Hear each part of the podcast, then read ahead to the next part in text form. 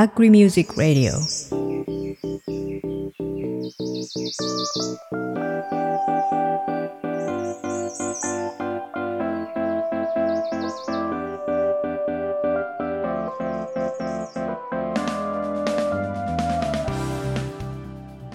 皆さん、こんにちは。アグリミュージックレディオ MC の慎吾です。そして、真央です、サトゥです。のりこです。はい、この番組は農業に関わる私たちがゲストを迎えて、これまでの人生の節目の大切な音楽を、そのエピソードとともに紹介していただく番組です。シーズン3では、つなぐをテーマにお送りします。Spotify では音楽も一緒にお楽しみいただけますが、Apple Podcast、Amazon Music では音声のみの配信です。はい、ということで、はい、今回はですね、予定では、うんシーズン3の第14話を配信する予定でした。はいはい。はい。うんが、すみません。まさかのですね、すみません。僕の方でちょっと身内に飛行がありまして、それでちょっとあの、番組の段取りの方が、ほんと1週間ほど止まってしまいました。うんということで、ちょっと予定してたゲストさんもちょっとリスケをしていまして、しかし、番組はあまり間は空けたくないな、ということで、今回は特別配信をやっていきたいと思います。皆さんよろしくお願いします。はいよろしくお願いおします願いします。じゃあ、ということで、一旦 CM 入ります。高知の海を分かち合う太陽の光を分かち合う水と空気を分かち合う5色のナスや色とりどりの野菜を通じて作る楽しさ食べる喜びをあなたと共に分かち合いたい Diversity of Happiness Values 分かち合う農園高知のナスの夜明けぜよ。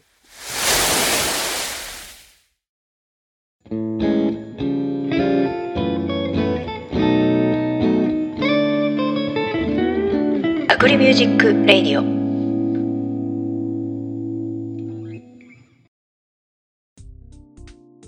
それでは、パート1の方に入っていきたいと思います。はいマオさん、サトゥーさん、ノリコさん、改めましてよろしくお願いします。お願いしよろます。しくお願いしまお願いしますすいや、あの、すいません。本当にラスト2話というところで、ちょっと、えー、こういう形になってしまいまして、大変ご迷惑をおかけしました。仕方ないでおす。疲れ様です。う ん年末ね大変でしたね。年始ね本当だよねいやー、大変だよねそうなんですよ。ね、あまりね、この番組で、あまりプライベートのことを話すのも良くないなと思うんですけど、本当に大晦日から、あの、7日まで、びっしりちょっと予定が詰まってしまいまして、はい、仕事も大変でした。はい正直言うと。うんはい。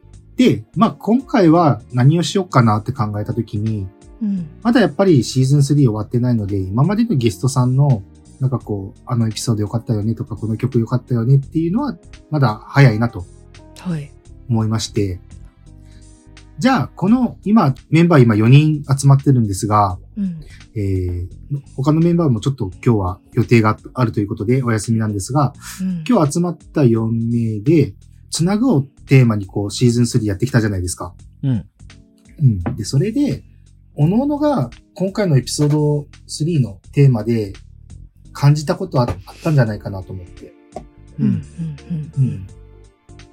それをもとに自分自身が何をつないでいるのかなとか、こう、何をつないでいくべきなのかなとか、なんか、感じたことを話してほしいなと思いまして。うんうんはい。エピソードとしては一人ちょっと10分程度で短めなんですが、今回はそんな話をしていきたいと思います。はいはい思ったことあったらどんどん話してください。ほい。はーい。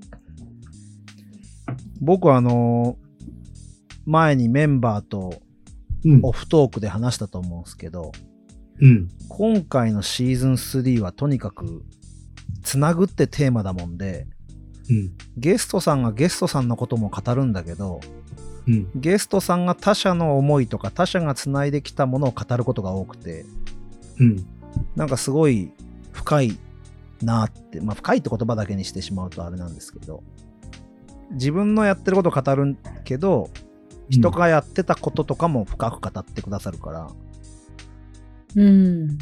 確かにその自分で事業を起こしましたっていうのだとまあ言ったら自分の話だけなんだけど伝統をつなぐってなると、本当に何百年分を背負ったりとかしてるから、うん。なんか背負ってるものが大きいし、目的がよりこうちょっと崇高なものがあるというかやっぱ自分のためだけっていうのを超えてるなっていう凄さがあるなと感じることが多いですね。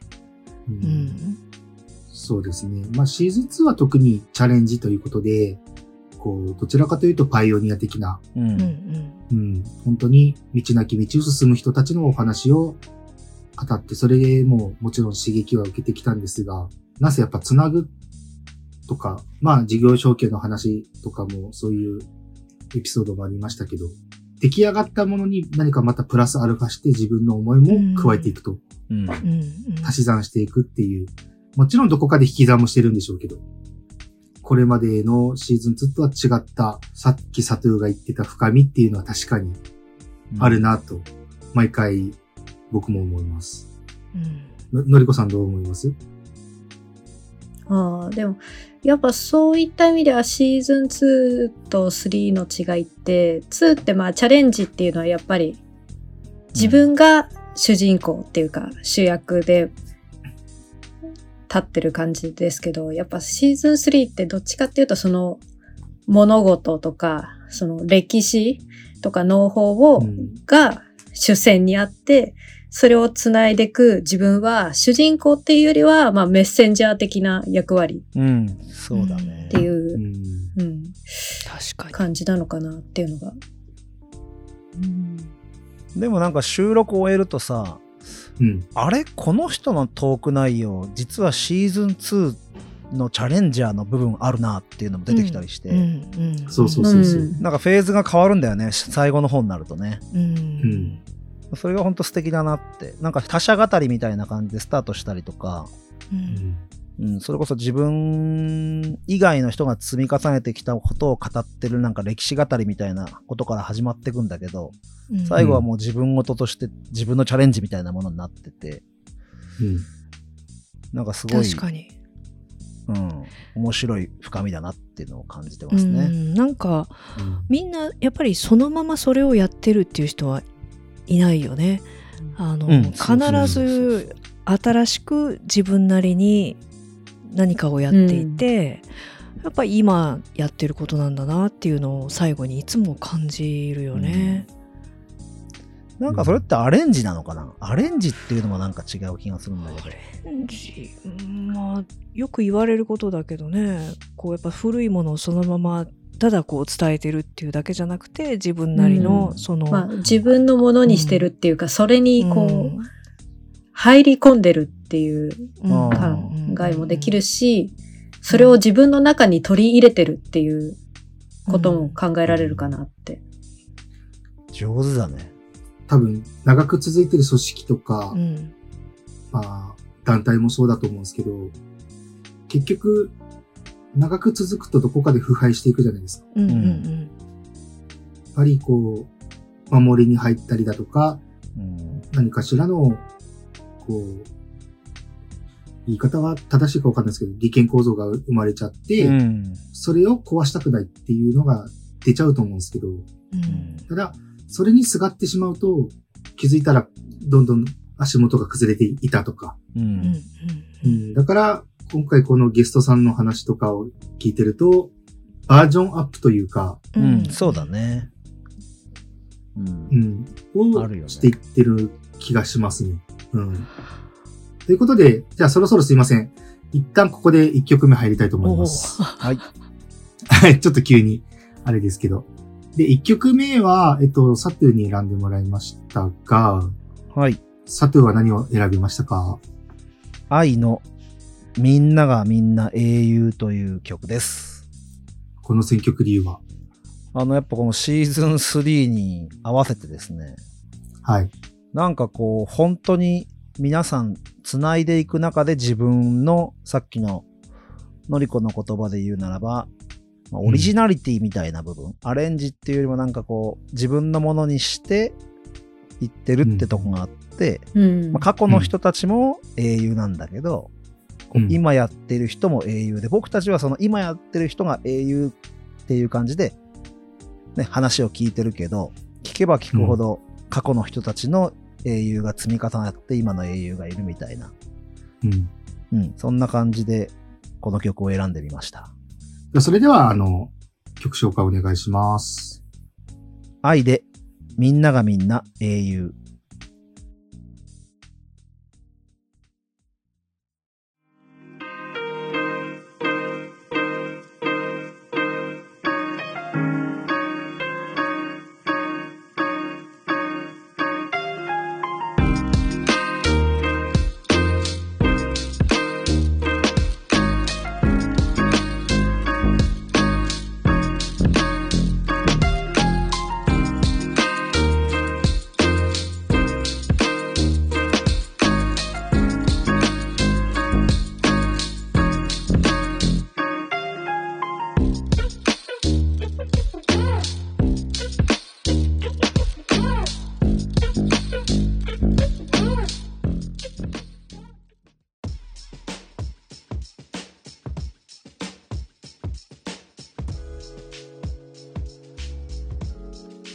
愛でみんながみんな英雄でした。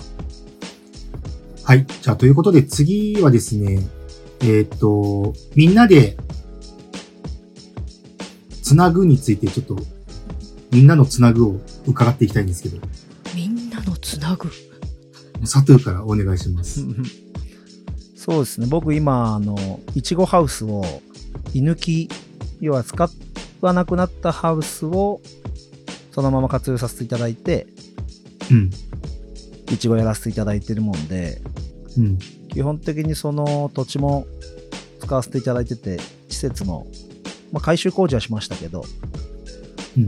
まあ、つながせていただいていることと、うんあとはまあ、JA のいちご部会に入ってるもんで、うん。僕はあの、ナンバー31なんですよ。いちご部会の中で。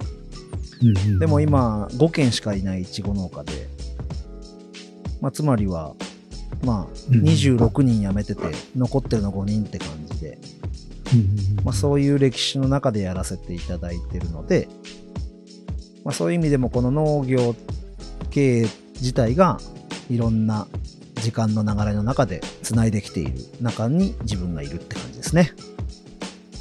うん。うんそうですね。決して血のつながった対価とかうん。関係なしに場所とか物っていうのをつなぐっていうのもやっぱり大事ですよね。そうね。うん。で、結局、産地として、今度、あの、研修生を産地としてい受け入れられるように、うん。まあ、大規模産地化していこうみたいな動きが、まあ、自分みたいなのが入ってきたことで、うん。まあ、市とか農林事務所あたりが動こうみたいな、また、うん。ムーブメントが起きそうな感じもあるので、うん。うん、そういう意味でも血のつながりではないこう産地としてつないでいくみたいうん。なのも頑張りたいなと思っております。いいっすね。いいですね。みんなで声を揃えてくれて。頑張ってる。く、加えて、ね、サトゥーは CM も作ったけど、あの、富士山ぶどうあ、ドぶどうね。ううんん。うん、やっぱりそうやって、いちごの事業に加えて、自分自身でもやりたい、そういう観光農園の事業とかも、新しいことも取り入れてるじゃん？そうそうそうそうそう。うんこれはすごいバイタリティあるなと思っておりますがもう、のりこは両方来てくれたんで、いちごハウスの方もぶどうも来てくれたから、分かってると思いますけど。いい、いいじゃないですか。そやっぱ、佐藤さん、新規収納をピ結構、こう、前面に話してたりするけど、やっぱその前にやっぱ、いちごを作ってた人たちがいて、そこに乗っかって、いずれはそれを引っ張っていく役割になっていくんじゃないですか。なれるように頑張ります。よっ そうね、あまりね、深掘りするとちょっと時間長くなるんで、そうそう。はい、サトゥ、はい、サトゥ、ありがとうございます。はい、ありがとうございはます。はいあと、この4人でこういう話するのぎこちないから、気にないところでやめとかないと。なんでだろうね、なんか、すでに身内感。ね うん。うん身内感は別にね、内輪のりは出してるつもりないですけど、むしろ真面目だなって思いながら聞いて話してるけど。か。しっとり。まあまあ、そうですね。続いて、あの、真央さんにとって、なんか今回のエピソード3からつなぐというのをどう捉えたのか。そうですね日本に今帰ってきたのが3年前ぐらいででそこから堆肥作りの勉強っていうのをしてきておりましてですねで大体まあかなり学んでで私の役割としてはその今師匠に学んだことを海外で展開していくっていうののために勉強してそうなんだ。きたんですね。なんで、まあ、うん今年の春からちょっと外国に行って、でおそらく現地に滞在して指導とまで言うとあれなんですけれども、まあ、そういう事業に関わっていくっていう予定です。でまさかここで発表。そうだね。でまあ堆肥作りっていうのを見た時にその師匠の方はもうすごい子供のから頃から知っている人なのでただうん。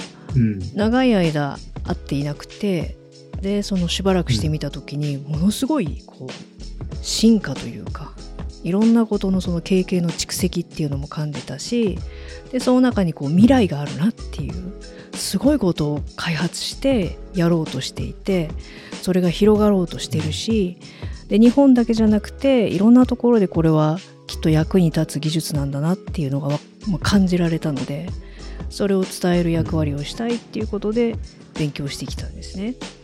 なんか思ったより真面目な話になっちゃってますけど、どこ行くの？めっちゃいい話やん。うん、まあだからこう今回いろんな人の話を聞いていてやっぱり海外に広げていきたいっていう人も結構いたのでそういう方向性っていうのはすごくあるんだなっていう気がしましたね。でやっぱり自分もそういうことをやっていきたいなって思っていたので思っているので勇気づけてもらうというかあ間違ってないんだなというか、そういう気持ちでいつも話を聞いてますね。いやそうそう何もその伝統とかそういう継承ってその土地に限らないんだなっていうのは、んんうんうんうんうんうん。前回の星太郎さんみたいにね日本酒をイタリアでとか、まああとブドウの育種家の方もね、結局ニュージーランドとかに日本の品種を持ってあうん出たりとかうん、うん、そういう展開になっていくんだろうなっていう気がしてますね。それをすごく感じました、うん。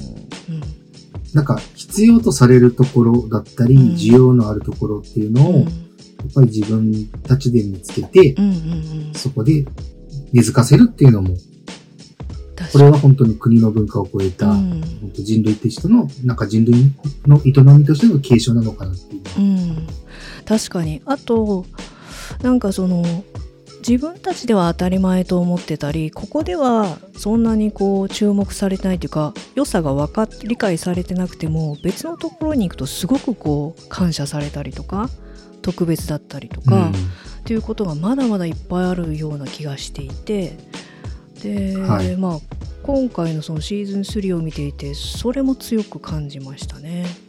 だから多分サトゥーのやってるイチゴとかも外国に持ってったらめちゃめちゃ高級品なわけですよ。うんう。んうんうんとかね。うん、そうね。ニューヨークで展開されてる方いますよね。美味しい。はい。ね。ねえすごいよねだって1パックそうそうそう50ドルとかだもんねうんそうそうそうそう。5000円ですよいや、呼びたいねって話してたんですよなんかちょっとの話題に。人ねあの方はね。話聞きたいけどもうちょっとすごすぎ？うん、そでも話してみたいですね。そうそうそうそう。うんぜひぜひ。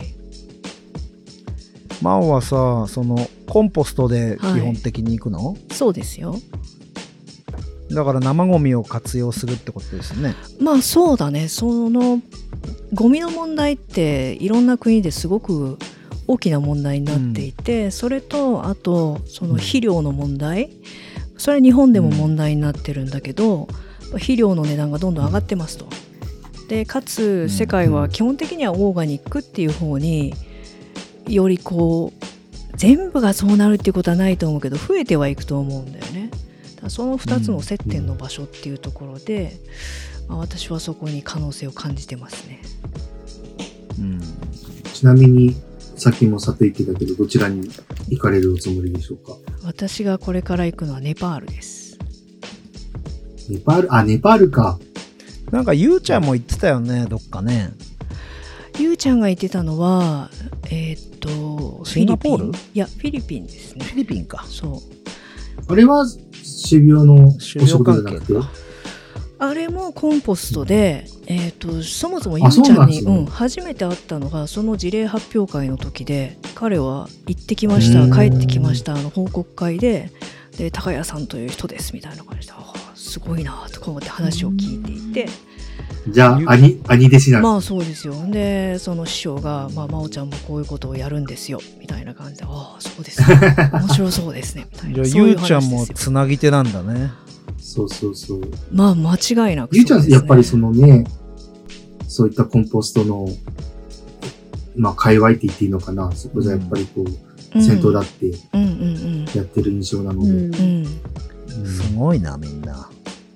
だから、その規模の大きい農業うん。で、コンポストって多分、量が釣り合わない部分あるのかなと思うんですね。まあ、日本ではちょっと考えられないよね。うん。そうそうそうそう。逆に言うと、宮崎だったら畜産圏なんで、牛糞とかトンプンってめちゃくちゃ余ってるんですよ。はいはいはい。だからなんかそういう地域とか、うんなんかこう、環境によって、うん。そういった使い分けとか選択肢っていうのがしっかりあるのは素晴らしいことなんじゃないかなと思いますよ。うん。そう、そうだね。うん。そうですね。本当にそうだと思います。だまあ、うん。うんそう、畜粉関係もう、の真央がゲストで喋るときが来るね本。当だよね。そんな日が来るといいなと思うのですが。はいそう、そうですね。じゃあ、あの、未来のアグリミュージックのゲストさんとしてまた、はいあの、頑張ります。お話を伺いましょう。未来のお話を。いや、そしたら、あの、2曲目、マーさんの選曲はいはい。で、あの、やっていきたいと思うんですが、えっ、と、私の選曲はですね、はい藤井風さんのグレイスっていう曲なんですけども、あの、前にね、はいその、ブドウの育種家の林さんが、藤井、えっ、と、彼は岡山の方だったので、その岡山県出身の藤井風さんの曲をリクエストしてくださったんですけど、その時はあんまりよく分かってなくて、でも最近、まあ、うん紅白なんかにも出ているし、いろいろ曲を聴く機会があって聞いてみたら、あすごい人だなっていうので今すごく自分の中でブームなんですよ。でこのうん何がいいかというと特にこの「グレイスっていう曲はそそうなんですけどなんなんて言うんだろうなすごいハッピーなんですよね。そのうん軽いというか、エネルギーがすごいハッピーな感じであもう単純にいいなっていうやっぱりこう、うんハッピーじゃないとなっていう気がしておりますのでこれを選びました。はい。じゃあ、早速聞いていきましょう。はい曲紹介お願いします。はい藤井風でグ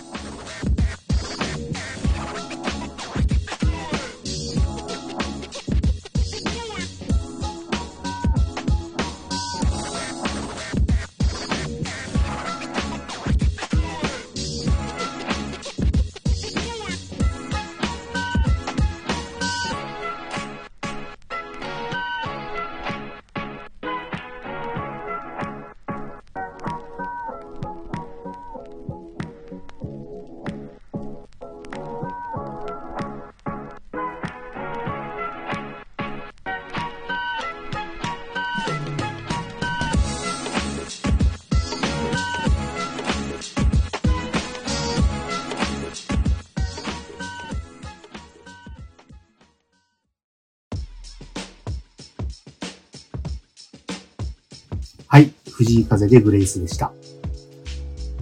とことで、なんかこう、最近 Agri Music チームの中で、藤井風が流行りつつあるというか、えそうなの？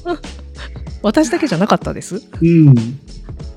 まあ、A ちゃんもともと好きだって言ってたし、えなんか自分もはい。存在はしてるけど、うんうん。まあ、ちゃんと聞く機会なかったので、はい。なんかこれを機にあいいアーティストなんだなって本当に思うような。いやぜひぜひあのうん。ねいろいろ YouTube まあそもそも YouTube で有名になった人みたいだけれども、えーピアノを弾きながらこう弾き語りしてる動画とかがあってでそれがこう立て続けにいろんな人のカバー曲をどんどんこう自分のピアノの伴奏で弾いていくんですけどそれがもうんうどの曲もめちゃくちゃ上手ですね。うん。天才かと思いましたね。本当、現代を代表するアーティストななんだ、なんじゃ、うんなんだろうなと。なんかこうだから配信が先っていうね YouTube でもう有名になっちゃって、うんしかもコメント多欄ね。そうそうでコメント欄も日本語だけじゃなくてもう英語とかいろんな国の言語が飛び交っててなんて言うんだろう広がり方が本当に今だなっていう感じですね、うん。そこも面白いですいや、そういう意味では、うんあのーシーズン3に出てくださった内ぐだのアッキーさん。うんうんうんなんか、昨年から DTM とかチャレンジされてるじゃないですか。はいアルバム出したね。そう、アッキーさんちょっと聞きましたよ。アルバム？うん。マジで、うんすごい、番組内で、はいあの、流している制作した曲をアルバムにして、内ぐだんだも。ちろん、そうそう、ちぐだんだんっていうタイトルで、あの、Spotify とか Amazon Music とか、そういう各種サブスクのサイトで出してますので、ぜひ皆さんもお聴きください。やるなあかっこいい めっちゃ可愛いから。そうそうそうそう。いや、僕もね、あの、ドラム付けさせてもらった曲も入ってたので、おなんかこう、こんな形で Spotify になんかこう、出場出演恐縮だなと思って、いやはい、ぜひ、ぜひぜひ。なんかね熊さんとかもそうだけどもうはい何歳だからとか、その音楽も若くないとチャレンジできないっていうのはもう全然違うんだなっていう感じだよねい、や、関係ないです、関係ないです。うん本当関係ないです。確かに、うん。何でもハードルってなんか上がりがちなんですよね、やるときって。勝手に上げちゃうんだよねそうそうそうそうそう、うんで。周りの目を気にしたりとかしちゃうんで、ああんまりそういうのはね、気にせずチャレンジしましょうということで。確かにはい。何の話だっつうことで、はい。本当だよ。音楽番組になってしまった はい。じゃあ続いて。て、のりこさんのつなぐっていうお話、一つよろしいですか？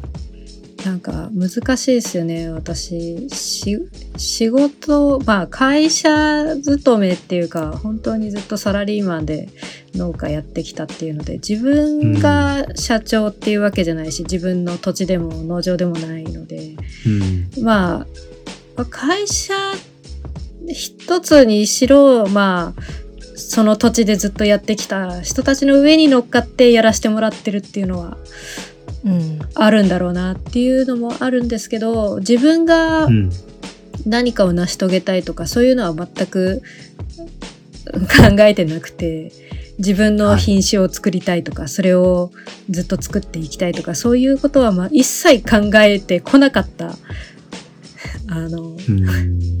ので、だから、ぐやっぱそういうのをほ、なんか、つないで誇りに持ってる人たちを、が、羨ましいっていうか、わあ、す、それは私にない、やっぱり、感性というか、うん。まあ、そう、自分がそうなりたいとは、あんまりやっぱり思わないんですけど、やっぱり自分と違うものを持ってる人っていうのは、ちょっと輝いて見えるなと思って。うんうんなるほど。確かにそうですね。個人事業主、慎吾ちゃんもやってるじゃんね。はい。そうするとやっぱそういう今、のりこみたいな人がうん。一緒にいてくれると助かりますよね。いやーどっちかっていうと、ね。そう今まで出てきたゲストさんのところに私もそうなりたいっていうよりうわ私この人のもとで働きたいって思うんですよ、うんどっちかっていうと。そううんやっぱ、僕もどっちかというと、ついてきてほしいと思われる人間にならなならなきゃダメだなって、やっぱ思ってるんですよ。うんだけど、自己分析とか自分の行動とか見てるともう嫌になってくるんですよ、めちゃくちゃ。えー、なんで？本当に自分のことが嫌になって、もういやいやいや、もっとね、ちゃんとしなきゃダメだなとか思うことたくさんあって。だから、僕もこうやってゲストさんの話とか聞いてて、キラキラキラキラしてて、うわぁ、早く僕もこんな人たちみたいになりたいって普段から思ってます。はい。のりこはさそのゲストさんの話とか聞くと自分と比較するの？それともこうある一個体というか一つの事象としてこう捉えてキラキラしてるって思うの？多少なり比較はしますよね。例えばえっと、あ、すいません。ゲストさんの名前をど忘れしたんですけど、同い年の人とか出てきた時にちょっとビビりましたもん。そうか年齢かあの、小野さん？小野かなあ、さんかかなうん。うん。とか。苗屋さんですね。まあ、まあ確かに年齢が近いとそちょっとびっくりしますけど、感情が入るでも、うんそれは、まあ自分はそうなりたいとはあやっぱり思わない方で、あの、うん。ちょっとシーズン3から話がちょっとそれちゃうかもしれないですけど、シーズン2でトマちゃんうん。とか、うんあと、エイちゃんが話してくれた時に、自分は社長をやりたいっていうのと、うん。あの、うん。全くす、あの、まあ、経営をやりたいし人っていうのと、やっぱ生産をやりたい人っていうのが、今、かなり分業できるような規模、規模で農家やってる人たちがいて、あ、なんか、うん。ともちゃんが、わ私は社長がやりたいんだっていう言葉に、あ、社長がやり、社長をやりたい人がいいるなら、生産だけをやってもいいよねって自分に、なんか、そう言い聞かせてたんですよね。なんか、あ、いや、でも自分は全然それでいいと思ってますよ。だって、あの、生産ラインにいるのが好きって人たちもうん。たくさんいますし、なんか、それはもうやりたいことって違うから、各々が。だから、あくまでもなんか、やっぱり、社、社員とか、そういうえー立場で、今までの人たちをかなり見てたなと思って。うんう、早くのりこさんみたいな人を雇える、なんかこう、経営体にしたいな。結局今回ゲストで来てくださった方たちの後ろにも多分のりこみたいな役割をしてくれる人がたくさんいてさ。うん、でもっと言ったらそうやってこれから動いていく中でまたままた増えてくるというかさ仲間が。うん、なんかそう思わされるようなトークだよねやっぱりね。うん。ゲストさんの話がね。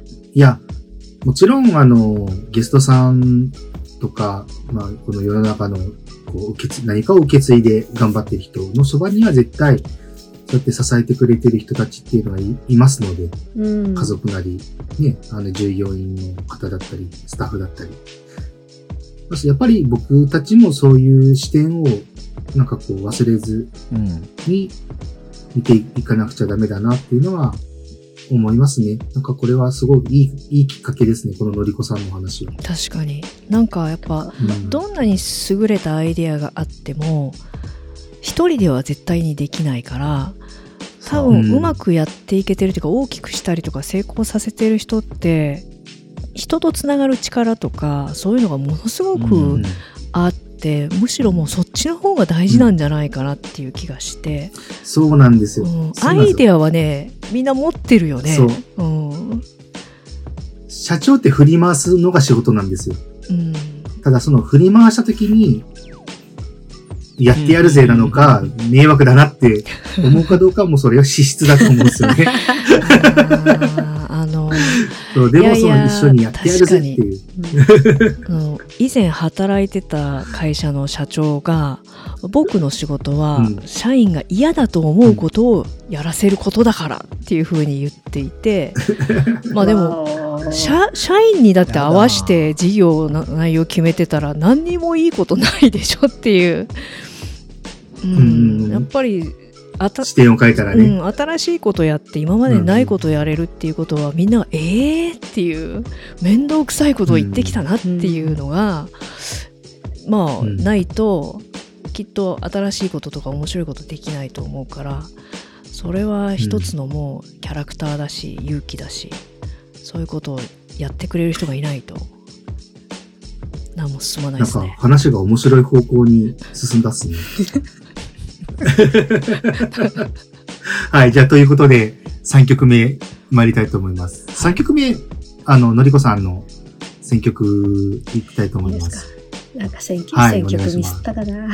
いやいやいやいやいやいや、そんなこと絶対ないって。今更あ雨ざらしで辻褄合わせに生まれた僕ら。いや、選曲理由言って。はい、タイトルが、はい。これ、そう、はちょっとあのー高校生の時にこの雨ざらしに出会ったんですけど、とにかくこの人の曲ってき聞く人をなんか選ぶというか、はいうん。ちょっとネガティブな曲が多いんですよ。うんうん。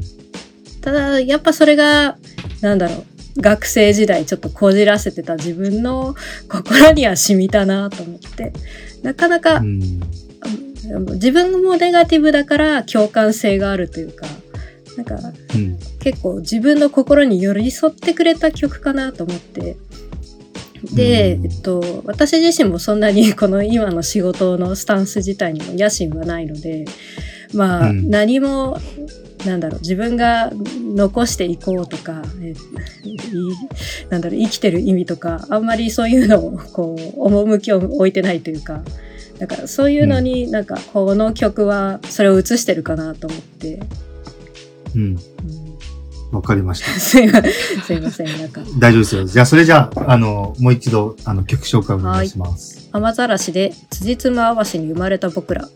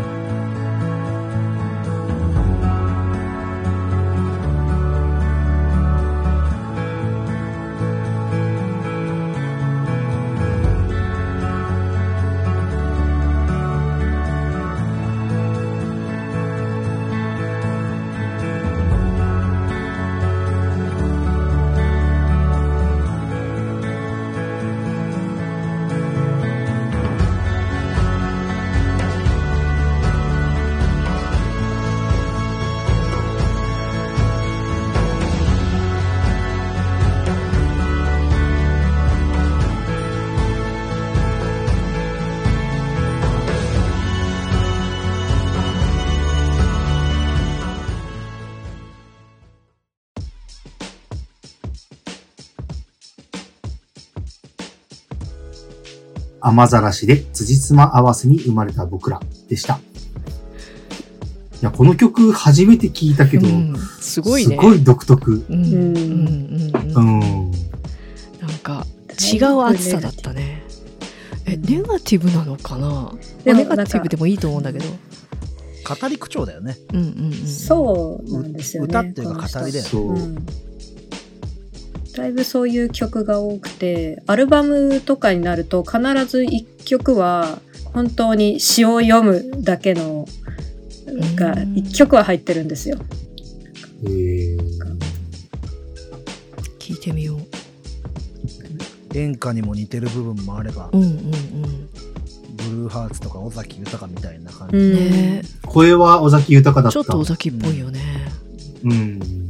僕の印象では、のりこがこういう風な曲を出してくるんだっていう、このイメージの、まあ確かにね、ギャッちょっとなのかな楽しかった。まあ、あの、たまにう。こう、なんか、もう、超ハッピーみたいな曲も聴きたくもなるんですけど、たまにはこういうネガティブっていうか、まあ、曲っていうか、かなりこう現実突きつけてくるようなのとか、そういうのも聞きたくはなるんですよね。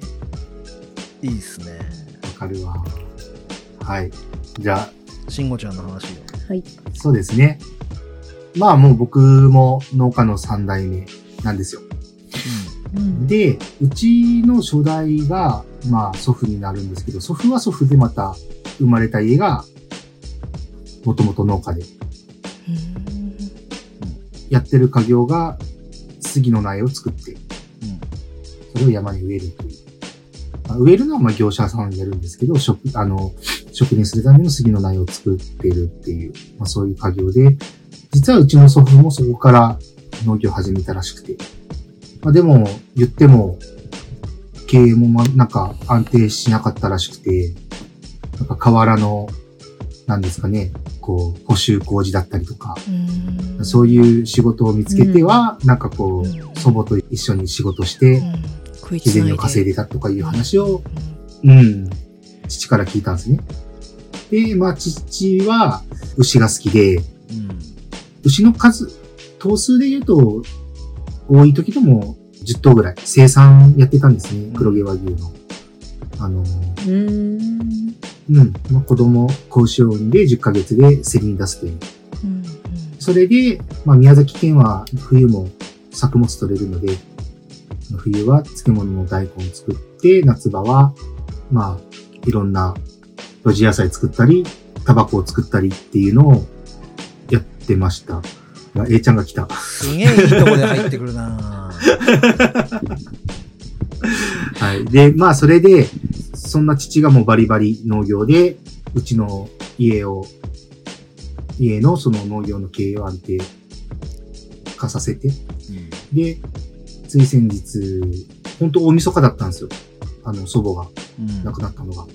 何ですかね。その一週間前ちょっと怪我しちゃって、あでそれまではちょっとね、元気に歩いてたんですけども、よりよりだったんですけどね、もともとね。ーうん。で、でも、あの、たくさんご飯食べるし、だけどちょっとね、あの、この、一年以内かな、子供帰りというか、あの、ちょっとうん若干地方も入ってたのかなとか、うん。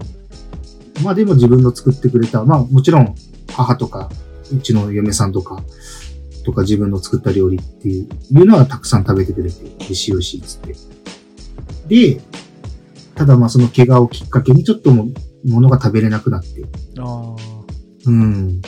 で、そこからどんどん衰弱して、気づいたら亡くなってたっていう。うん。で、うんやっぱ年末年始だからといって、やっぱキュウリを冬場に作ってると休みがないんですよね。うん。だからね、その一日中付き添ってあげることができてなくて、うん。その一人で、まあ、天国行っちゃったんですけど、うん。で、正直祖母が、あの、亡くなって、その悲しいっていう気持ちは、なんか正直そこまでなかったんですよ。うん。うん。まあでもこれは順番だしなとか、なんか家族の負担、もうリアルな話するとやっぱ家族の負担も減るじゃないですか。うん。うん。87歳だったし、まあいいタイミングだったなと思って。ただやっぱりその中で遺品整理とか写真をこういろいろこうしていくと、やっぱりその祖父と祖母の結婚した時のうん嫁入りの写真が見つかって、うんああ、この家はこの、この瞬間から始まったんだっていうのを、やっぱり、見た瞬間、なんかこう、正直僕が家を継いだ時に、自分のことだけ考えてやってたんですよ。その、収量を上げたいとかう、ん。たくさんこう、自分のやりたい農業を突き進やるんだっていうところで、やってて、まあ、もともと農業をやりたくない人だったので、まあ祖父から家に帰ってこいって言われて帰った身としては、何かしらこう、農業をやる意味っていうのをなんか、がむしゃらに模索してやってたんですけど、で、もちろん失敗もしたし、本当にこのね、去年、一昨年とコロナですごい打撃を受けて。ただ、やっぱりあの、祖母と祖父の結婚式の写真見た瞬間、なんかこう、まあ僕は男の子がいるわけじゃないので子供に次につなぐってところが、まあどういう形になるかわかんないんだけど、せっかくだったら、なんか、もっとこの流れっていうのを大事にしたいなと思って。ううん、なんかこう、せっかく自分にはね、あの土地とか、そういう、まあ、資産だったりとか、っていうのはちゃんと、うちの父とか、ね、まあ両親とか、祖父祖母が築いてくれたものがあるので、やっぱりこれは無駄にしちゃいけないなっていうのを本当痛感したというか、まあ僕の場合そんな大した話ではないんですけど、だから、これはまあたまたま今日こんな機会でこの話をするうん。のもあれかなとは思ったけど、でもね、本当はね、あの今やってる勉強の内容をつなぎたいって、その話しようと思ったんですけど、でもなんかこう、本当に、まあ祖母の死をうん。受けて、素直になんかこう、つなぐって大変なことなんだなっていうのを、ちょっと身に染みて思ったというか。やっぱりあったものがなくなるとかさ、いたもん人がいなくなるとかさ、うん。それって本当に大きなことなので、うん。それをいなくなってもつなごうとするとか、まあ、いる間につなぐのもそうだけど、すごく大きなことだよね。そう。だから、あの、娘が生まれて二人目まだかとかよく言われるんですよ。で、本当は、そんなのね、あの、産んだとかタイミングとかあるってずっと思ってたんですけど、やっぱり、そうやって家族を一人失うとか、ちょっと実はその数ヶ月前に、あの、おじも亡くなってて、うん。大好きなおじだったんですけど、そうやって、ちょっとそういうのが続いたのもあるし、だって家族が一人一人亡くなっていくっていうのを感じると、やっぱり子供って大事な存在だなっていうのをすごく今、なんかこう、思ってて、いや、それこそ A ちゃんとか4人目がね、新しい命が宿ってますけど、まあそういう子育てを、こう、もっと自分もこう、や、やりたい、やりたいなというかこう、まだまだいける年なので、頑張って。何の話ですか？ね。いやいやいや、でも本当思ったんですよ。子供って大事だなって、うんその時に。やっぱり賑やかにしなきゃいけないし、家の中は。うん。なんかそうやって人ってつな今までこうずっと長い間家とか繋いできたんだなと思うと、うんそんな感じですね。今年の農業も、そういう意味じゃ感情がちょっと上乗せで入りますね。うんあーまあでもこれは現実は厳しいので、やっぱり去年、一昨年が 大変だった分。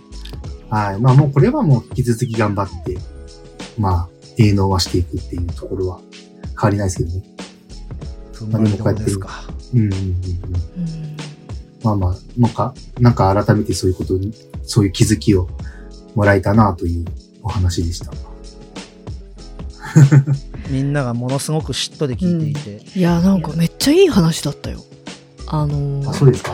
そのおじいさんとおばあさんの若かった時の写真を見た時にこうガーッとくるっていうのがあめっちゃわかわかる気がするっていうかその写真を私も見たような気がした今。あそのあこの人たちにも若い時があるんだなっていうその歴史を急に感じるっていうか、うんうんうん、すごいっすね、うん、いいお葬式をされたんですねまあまあまあ、ちょっとたバタバタして大変だったは大変だったんですけど、まあそういう思いにふける時間もあったのは確かだと思う。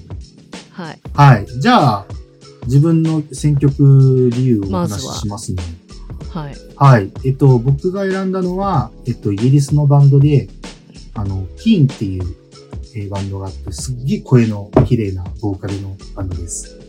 で、曲調も、あの、ロックもやるんですけど、音自体はそんなにギターとかもうるさくなくて、なんかこう、すごい、本当に大人が聴くロックだなっていう印象でずっとまあ、20、20歳ぐらいの頃から聴いてました。すいません、ちょっと僕、英語とかあんま読まないんで、あの、発音おかしいんですけど、この、Somewhere Only We Know っていう曲、ずっとこう、何しようかなって考えてた時に、ポンって思い浮かんだんですよ。あ、これ書けようかなと。で、自分は歌詞とかあんまり見らずに聞くタイプなんですけど、なんかさっきね、あの、ポンってこう歌詞見たら、お別れの曲だったんですね。うんだから、まあ、まあ、こんなこともあるんだなという感じで、あのこの曲も聴いてもらえればなと思います。ではお聴きください。キーンで、サムエワオンリーリードです。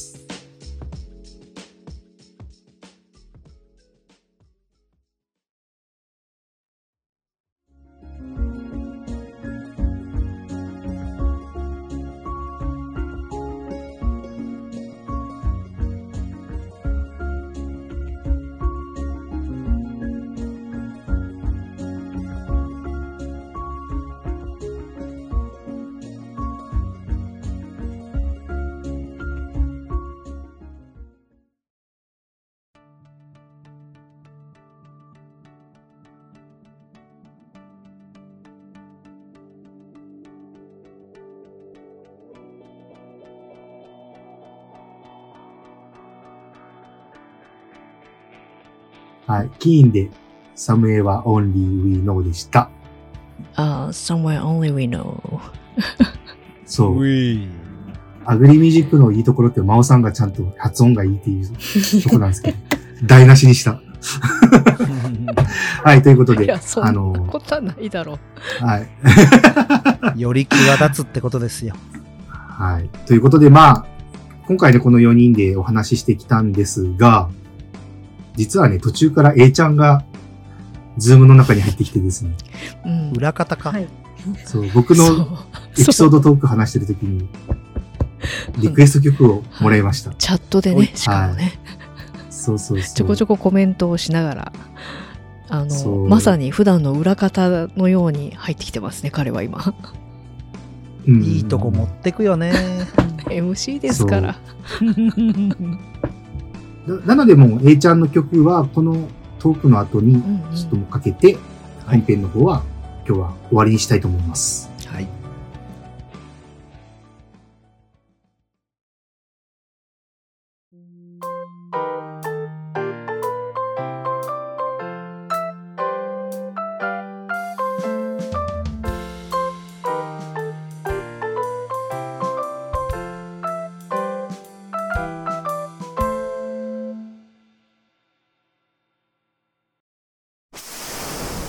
その笑顔に隠された知られざる感動ストーリー。まるで生のようなドライハーブ？私美味しいハーブを食卓に届けたいんだゼロから1を生み出す苦悩の日々。何や？たった 0.1g の誤差じゃないバカ野郎一つのダチョウで全てが台無しだ塩なめんなよ世界の食卓を変えるシーズニングクリエイトドキュメンタリー。できたついにできたぞコンセハーブソルト。一振りで簡単レストラン。今すぐコンセファームで検索。 Agri Music Radio 最高のデデリエンお米産地直送竹本農場。手軽に本格リゾットが作れるリゾットセット。リゾットマンマ好評発売中。詳しくは、カタカナ入力、テーデルゲンで検索。美味しいお米食べてちょうだいねえパパあのランド家族で一日楽しめるんだって。行ってみようよ。えー、混むからな。ランドじゃなくて C は？ビッグなマウンテンの写真撮りたいもん。それパパ乗ったら絶叫しちゃうよ。かぶり物は可愛いじゃん？かぶり物って夢壊すなよ。味比べもしたいし。ポップコーンとか食べたいの？ポップコーンじゃない？ブドウだよ。私が行きたいのは富士山ブルーランド。え？そっち？ピオーネシャインマスカット。食べたーい。静岡県富士宮市。富士山ぶどうランドで検索。よーし、じゃあ、行くぞー。おー。でオープンは8月じゃん。オープンは8月だよ。心を耕せ。アグリミュージック、レディオ。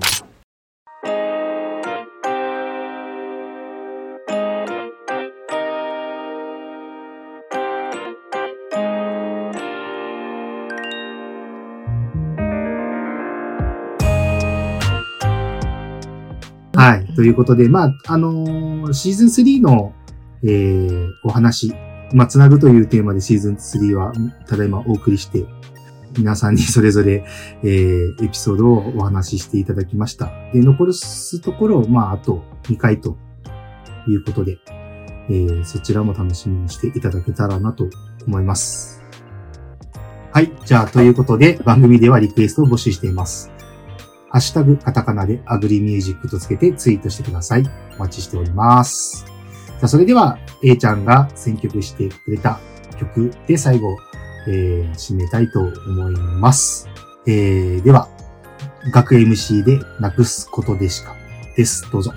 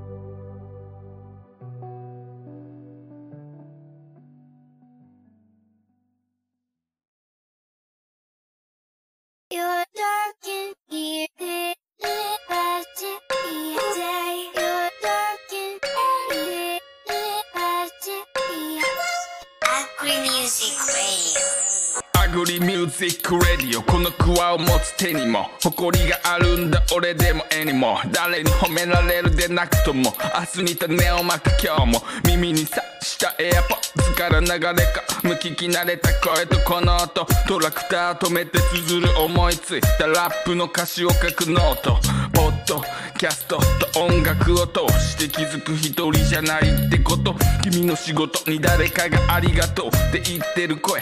が聞こえた時でも車に構えて分かったふりなんてしないでたったたった一度の人生で何のチャレンジもしないなんてなんでただ消費させる対象とみなされ失う主体性再現ない生産性の追求に気も耐えたいでも活目性をクリエイター日が暮れたがここからが泣いた無駄なことなんてないんだこの花も巻かれた場所で咲いた